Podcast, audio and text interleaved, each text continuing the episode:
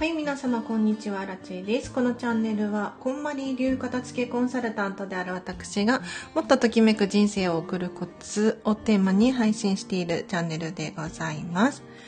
ということで、本日もお聴きいただきありがとうございます。今日はですね、お片付けの質問答えますというライブを久しぶりにやろうかなと思いますので、ぜひコメント欄で、こんなことに悩んでます。アラチに聞いてみたいことがあります。ぜひ、どんどんコメントしていってほしいなと思います。お片付けにまつわる質問だと嬉しいかなという感じですね。今ね、スタンド FM のライブ配信、多分久しぶりにやってますね。あの、メンバー限定のライブ配信はちょこちょこやってたりするんですけど、久しぶりに やってます。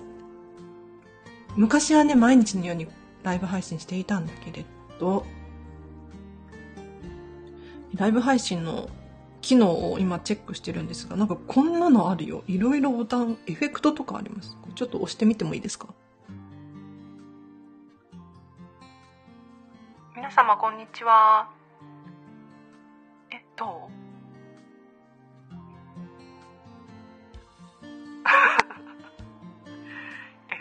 とかあるレトロとかある私には普通に聞こえるんだけれどどうなんだ？ろ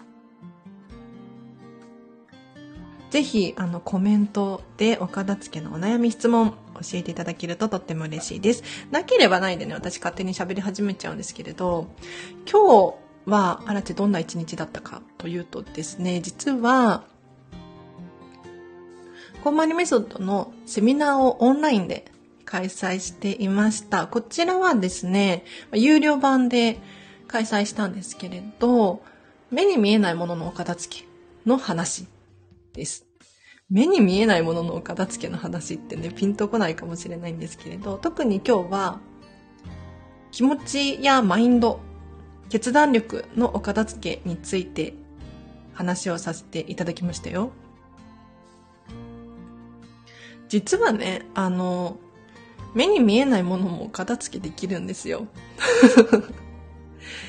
お片付けっていう言葉が合うかどうかはわからないんですけれど、整えるっていうことかな。気持ちを片付けるときなんですが、もういっぱいいっぱいになっちゃうと、やっぱりね、心に余裕がなかったりとかすると、気持ちも荒れていきますよね。あとは、本当はこういう気持ちではいたくないのに、イライラしたくないのにとかっていうのもあると思います。で、これって、じゃあ、片付けられるのかっていうと、100%は難しいけれど、できます。というのもね、いや、100%できますって言ってほしいじゃないですか。でも、あの、それは人間だから、ロボじゃないから、できないですよ。そりゃ、悲しい出来事が急に起こったりとか、イライラしちゃうことあると思います。なので、100%じゃあそのイライラの感情を手放すことができるかって言ったらそういうわけにはいかないんだけれど、そうじゃなくて、客観的に、私って今イライラしているんだ。で、このパターンの時にはどうしたらいいんだっていう、こういう整え方を学ぶことができるんですよね。で気持ちが荒れてくる原因の一つに、物理的なもののお片付けっていうのが関係してるよななんて思うんですけれど、例えば、じゃあ仕事で忙しくてってなってくると、心に余裕がなかったりとか、ありますよね。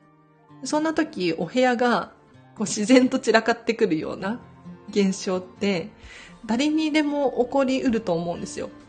もう洗濯物畳むの辛いとか、食器洗う気力がないとか、そういう時ありますよね。一方で、じゃあ、これが逆だったら、心に余裕があって、思考にも余白がある状態。だとおそらく物理的なものも手をつけられる。そんな気がしません？なので、やはりね、物理的なもののお片付けと、目に見えないもののお片付けって非常にリンクしていて、どっちもやってほしいって私は思ってますね。はい。ということこれ、今日コメントできる仕様になってるはずなんだけれど、ど、だ、大丈夫？あれ？コメントできるよね？なんかあの、スタイフいろいろ選べるようになって、コメントができない設定にできる時があったりとか、聞いてくださってる方はね、数名いらっしゃるんですよ。ありがとうございます。そう。なので、ぜひ、お片付けのお悩み質問等あれば、この機会にコメントいただければなと思います。大丈夫？コメントできる？できない？もしかして。私設定、あ、できますよって、あ、よかった。ありがとうございます。よかったよかった。不安になっちゃいました。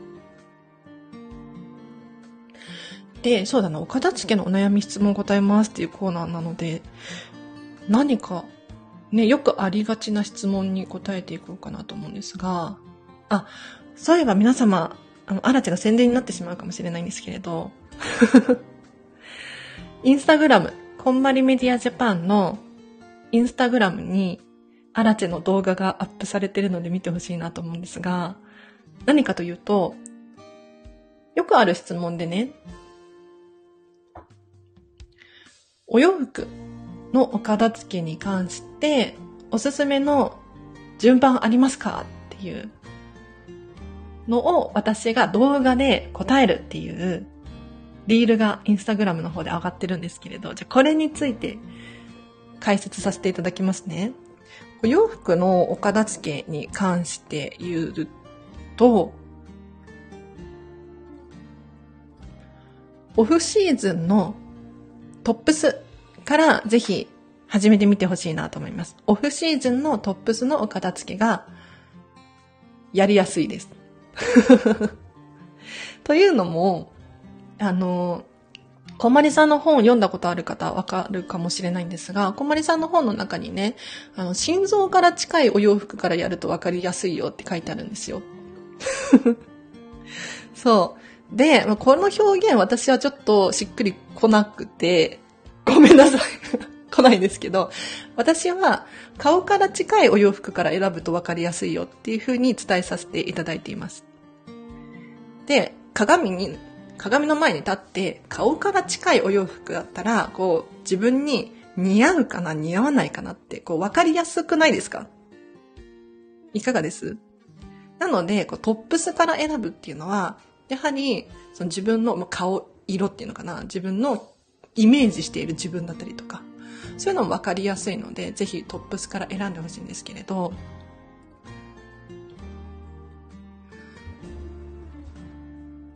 オフシーズンのものをなぜおすすめするのかというと、今必要なお洋服ってあるじゃないですか。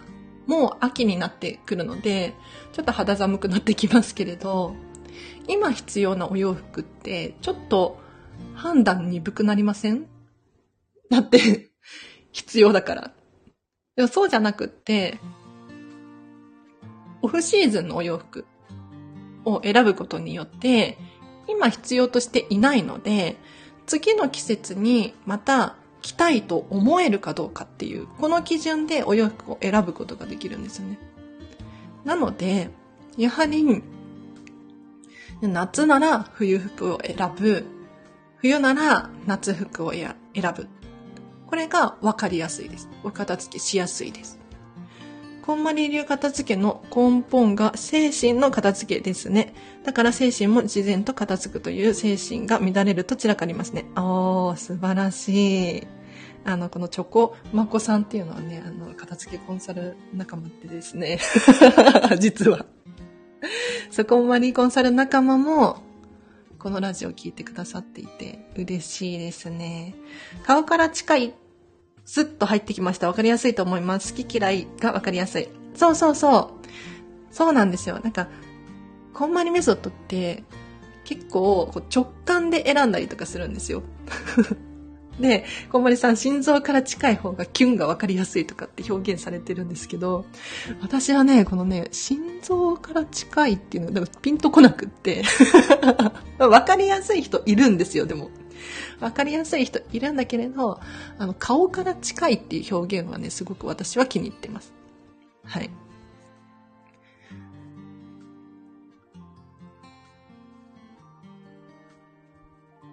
で、お洋服の片付け、じゃもうちょっと喋りましょうか。ね、オフシーズンのトップスから始めるんだけれど、じゃあその次はどうするかっていうと、オンシーズンのトップスですね。はい、トップス攻めていきます。季節のトップス。やはりね、やっぱり、こう顔から近いもの。ワンピースとかもいいかもしれないですね。全体のイメージとしてわかりやすいので。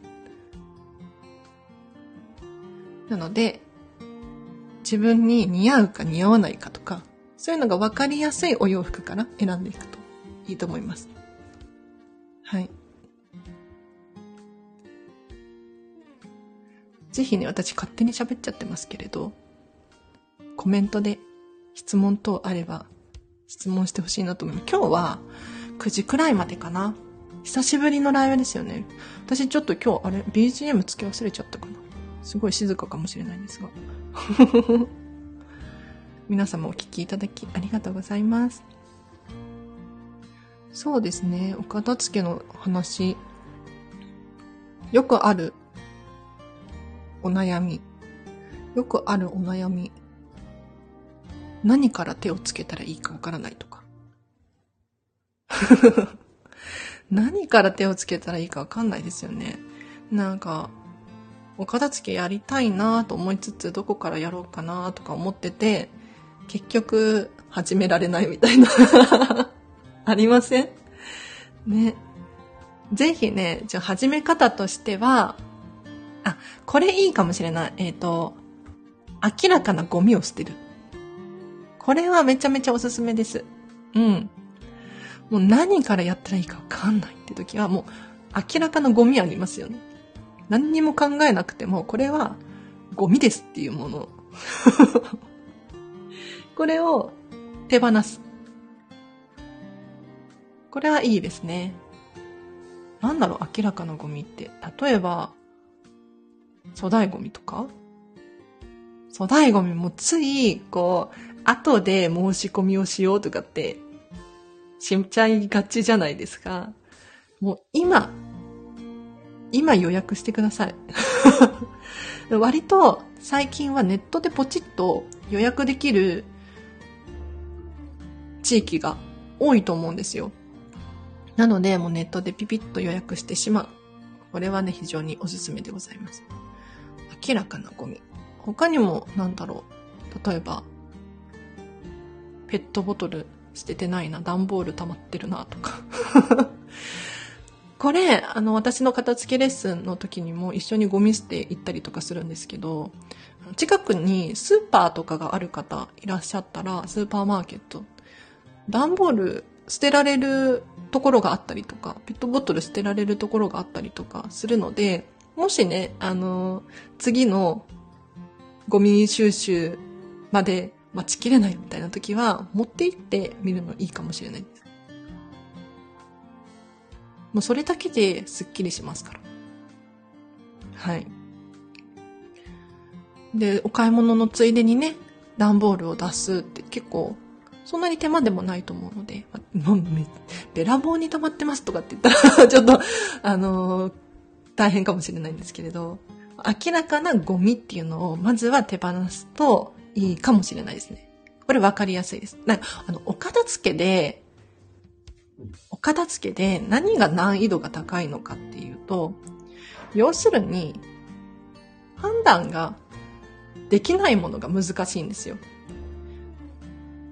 いつか使うかもしれないとか、まだ着れるからとか、もしくは、一回も着ていないからとか、お洋服ね、あるかもしれないです。で、こういうのって捨てがたいし、悩みますよね、すごく。悩まないよっていう人ももちろんいると思うんですけれど、一方で、もう明らかにお役目が終了しているものたちってあったりします。はい。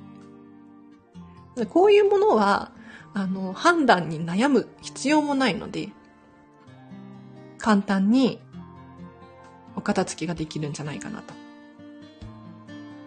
お片付けの質問コーナーでございます。もしね、私勝手に喋っちゃってますけれど、こんなこと聞いてみたいよとかっていう方、いらっしゃいましたら、ぜひコメントしていただけると私が答えていこうと思います。特に私はこんまり流片付けコンサルタントなので、こんまりメソッド気になってますとかっていう方、相性がいいですね。はい。お片付け深いのよ。深いの。私もね、こんなに自分がお片付けにハマるなんて思ってなかったんですけれど。ハマっちゃいましたね。当時、私がお片付けしたばかりの頃、始めたばかりの頃は、まあお部屋がスッキリするくらいでしょみたいに思ってたんですよ。でも実際は違かった。あの、確かにお部屋もスッキリするし、何がどこにあるのかわかる、わかりやすいから、行動しやすいというか、生きやすくはなります。もちろんね。その他の効果っていうのも結構大きくて、例えば、じゃあそのお気に入りのお洋服をどこに着ていきたいのかなとか、どこにいるのがふさわしいかなとか、そういう自分の行動、さらにはこの喋り方だったりとかも気になり始めて、どんな喋り方がこのお洋服を着ている自分にふさわしいかなとか、そういうふうに考えるようになりましたね。まだまだですけれど。はい。見たくないもの、不要なものは隠さずに早く手放すと気持ちも空間もスッキリしていい気が流れ出しますね。わかります。本当にそうですよね。なんか、目の前に、見えてなかったとしても、見えてなかったとしても、そういえばタンスの奥の方に使ってない〇〇があるなとかっていう、こう、意識があったりするじゃないですか。わかります？これ伝わってる？私だけかな？なんか、着ていないお洋服があるなってふと思い出すんですよ。でこれってすごくネガティブだなって思ってて、私の価値観ではね。で、罪悪感を感じたりとか、するんですよ。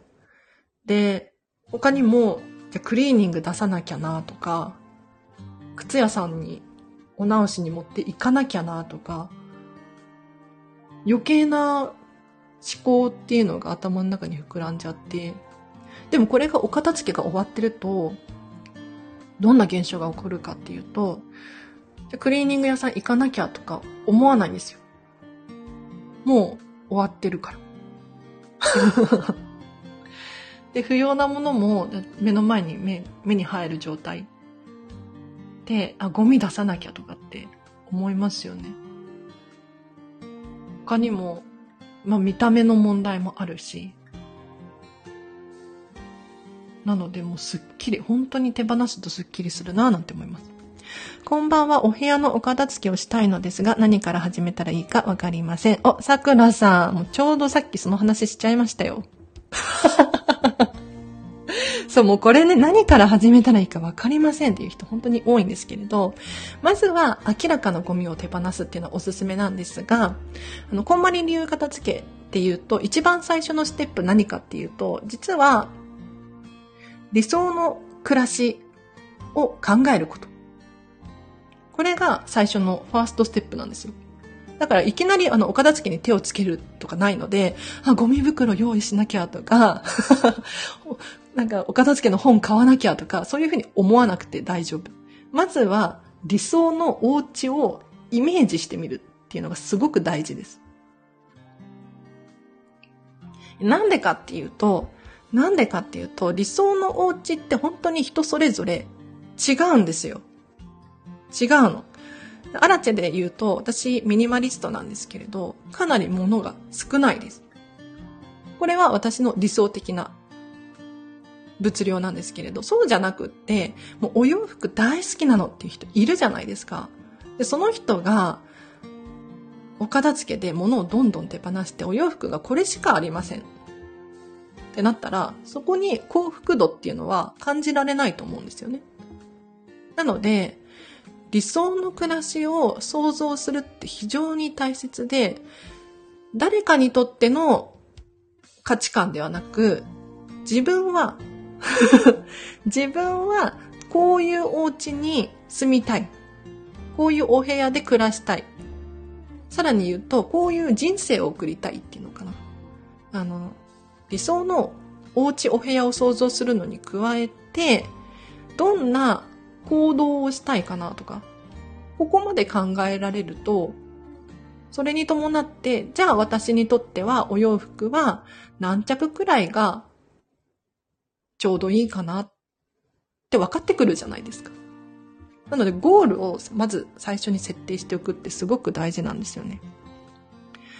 理想の暮らし考えること。そうです、そうです、桜さん。ぜひね、今もう画像検索とかいろいろできますから 自分でイラスト描いてみるのもいいと思うし、インスタグラム調べてみたりとか、それこそ雑誌探してみたりとか、できますよね。アラチェの理想のお家で言うと 誰の参考にもならないんだけれど、あの、ディズニーシーが理想の家で。ちょっと自分で言ってておかしくなっちゃうんですけど、ディズニーシー、ミラコスタ、特にホテルミラコスタが大好き。ミラコスタが理想のお家で、ディズニーシーは理想の街っていうのかな。意味わからないでしょあの、どこに自分が住みたいのか、どの街、どのエリアで歩いている自分が自分らしいかなっていうのをふと考えたときに、ディズニーシーって、アラチェ的にはね、私的には非常に理想的な街なんですよ。だってみんな活気があって楽しそうにしていて、で、綺麗、清潔ですよね、すごく。他にも、まあ、理由はたくさんあるんですが、やはりね、理想的な場所なんですよね。あの空間に住めたらいいなとかって。本当に思います。で、こうやって理想を決めるじゃないですか。もう理想でいいんですよ。夢のような理想でね。で、じゃあ私はホテルミラコスタのようなお家に住みたいなっていうふうに、目標を設定しておくと、それに伴って、じゃあ、家具、どういうものを買おうかなとか、絵を飾るならどんなフレームに入れようかなとか、それこそミラコスタの額縁とかをね、参考にさせていただいたりとかするんですよ。でもここが、目標設定が曖昧。もしくは設定をしていない状態。とりあえず捨てようとか。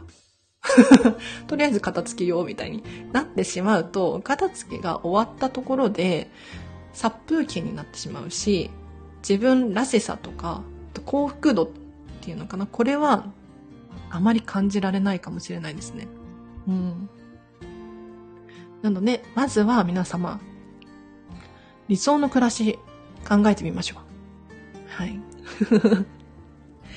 全然お片付けのやり方聞かれて、理想の暮らし考えてくださいとかってね。ちょっとピンとこないかもしれないんですが。あ、おすすめあります。あの、あれだ。コンマリメディアジャパンの公式ホームページに、片付けの学校っていう、片付けの学校っていう、ブログっていうのかなウェブ記事が連載されているので、あれ読むといいかもしれないです。もう無料で、もうこんまりさんの本に書いてあることを、書いてないことを、いろいろ公開してくれていて、あれ読むだけでもやり方わかると思います。非常におすすめです。片付けたいと思った今がチャンスですね。今から夢を描いて始めれば今年中に終わる。本当ですね。うん。片付け部屋の活用もいいですよね。仲間がいると作業ははかどります。おー、チョコマコさん。チョコマコさんっていうのかな？いいのかな？とかね、あの、本名を知ってるんだけれど。本名を知っているんだけれど。一応ね、スタイフだからね。で、その片付け部屋って何かっていうと、私たち、こんまり流片付けコンサルタントが無料で、あの、Facebook にコミュニティを作っていて、人生がときめく片付けサロンとかっていうね。あ無料のオンラインサロンみたいなイメージを持っていただくといいかなと思うんですが、そこのコミュニティの中で、無料で片付け部屋っていうイベントをやっています。こちらは、Zoom を使って、 Zoom を使って片付けコンサルタントが皆さんをこう招待して入室していただいて、黙々とみんなでひたすら 片付けをするだけっていう、そういう場所の提供をしています。これ何がいいかっていうと、一人でやってると、ちょっと途中で挫折ではないけど、やめたくなっちゃったりとか、やる気がなくなったりとか、他のことが気になっちゃったりとかするじゃないですか。でも、片付け部屋のいいところは、ズームでじゃあ2時間やりましょうとかってもちろん途中入室、退出 OK なんですけれど、この時間でお片付け集中、集中するぞとかって決めてるので、で、みんながやっている姿とかを見てると、はかどるんですよね。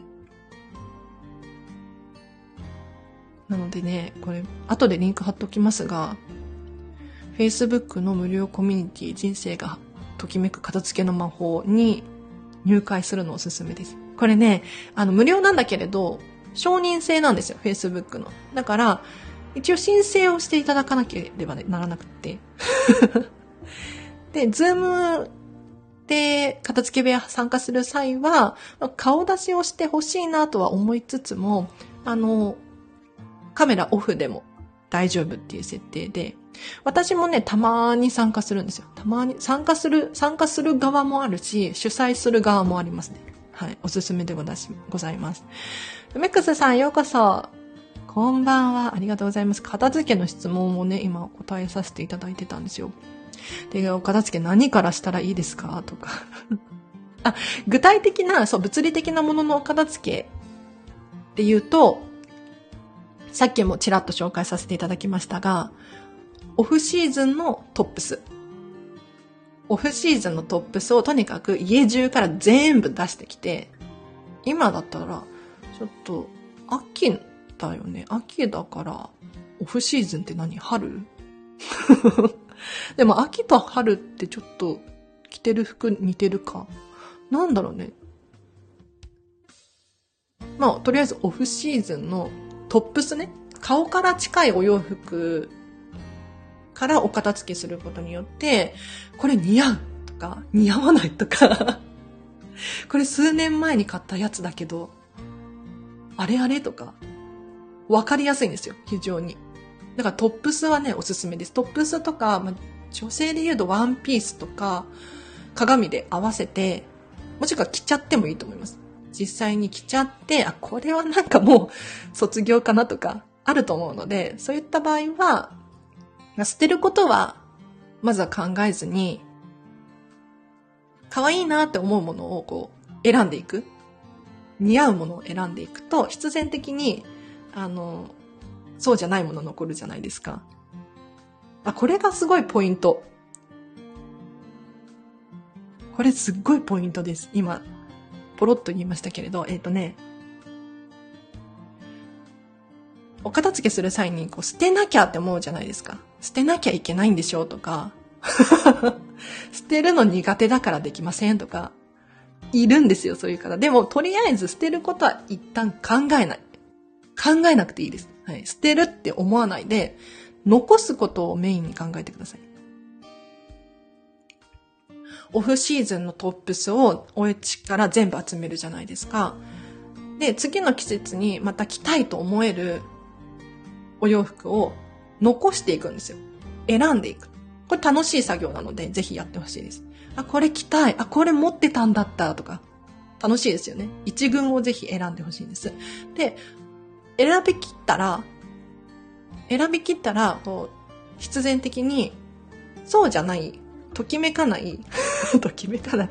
なんかあの、可愛いとは思わないものたちが出来上がる、ますよね。そういう山が出来上がりますよね。じゃあこれはどうするのっていう。捨てるのか、リサイクルショップ持っていくのか、フリマアプリで売るのか、オークションで売るのか、もしくは寄付するだったりとか、友達にあげるとか、家族にあげるとか、あるかもしれないですね。でも、あげるのはあんまりお勧めしてないんだけれど、あの、ここだけの話、これ話しても大丈夫な方の例なので話させていただくとね、こんまりさんの本の中に、実家に送るの禁止って書いてあるんですよ。その、自分が使わないものを実家にとりあえず保管するとか、家族にあげるとか、これ NG って書いてあるんです。でもね、でもじゃあ家族だからその趣味がめちゃめちゃ似てるんですとかいるじゃないですか。わかります？あの、兄弟で、背丈、まあ、親子で体型が似ていて、着ている服もすごく似てるんですよっていう人いるんですよ。そういう人は、私はね、こんまりさんは、その家族にあげるの NG とかって言ってますけど、あげちゃってもいいと思う。うん。で、それ、もしね、あげるとしたら、これ一番大切なポイントがあって何かっていうと、あの、お洋服が嬉しいかどうか自分が嬉しいかどうかですね。その誰かに押し付けるとかそういうわけではなくって、もう捨てられないからこれ着なさいとか、これ着た方がいいよとか押し付けるのではなくって、これ好きなら着てほしいなって思うっていう、この気持ちが大事だよね。って思います。はい。なので、とりあえず捨てることは考えずに何残そうかなみたいな感じで思っていただくといいかもしれないです。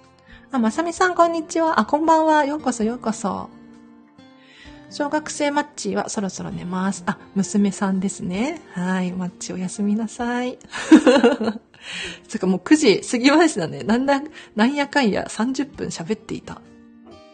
皆様お聞きいただきありがとうございます。もうこの瞬間にね、集まっていただいて私の話を聞いてくださるすごく嬉しいですね。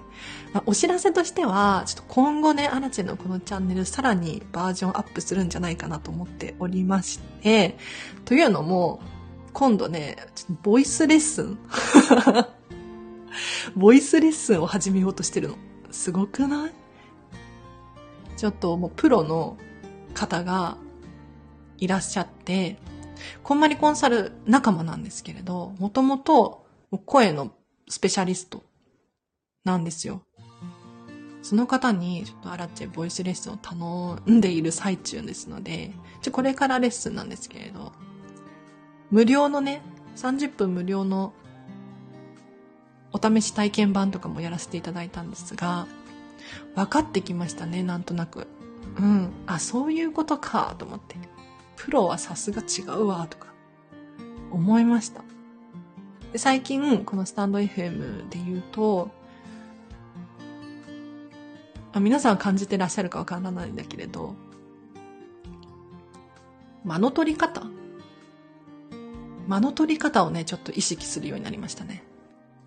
今までも、なんとなく意識はしていたんですが、もうちょっと間を取ってもいいかなとか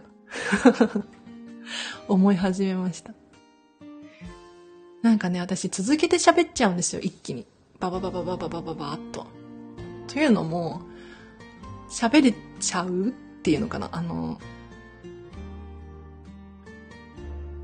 癖なんですよね。昔から水泳習ってたせいか、肺活量が 多分多いのかなって思うんですけれど、まあ今は、今は、ダメかもしれないんですが、こう、息をせずにわーって喋っちゃうんですよ。そう。喋れちゃうんですよね。だからね、あの、ちょっと気をつけたいなとかって思いましたね。はい。あ、マッチおやすみなさい。ありがとう、コメント。嬉しい。ぜひね、明日もときめきを選んで過ごしてほしいなと思います。では、マッチーも寝るし、そろそろアラチェも、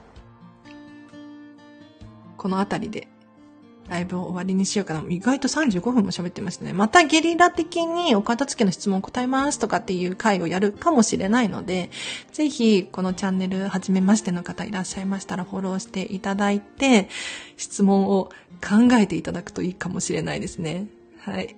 もしくは随時コメントできる設定にしてますし、あとレターとか送っていただけると私も答えますので、ぜひまあ、答えられる範囲でね、答えますので、ぜひメッセージ送ってほしいなと思います。あ、ライブ嬉しかったです。久しぶりですよね。すいません。またね、あの、ちょこちょこやろうと思ってますので、気にかけていただければなと思います。では、今日は以上です。皆様お聞きいただきありがとうございました。ではもう今日の残り時間も少なくなりましたが、ときめきを選んで。そう、これね、いいよね。ときめきを選んで。うん。選べるからね。そう。お過ごしください。では、アラチェでした。バイバーイ。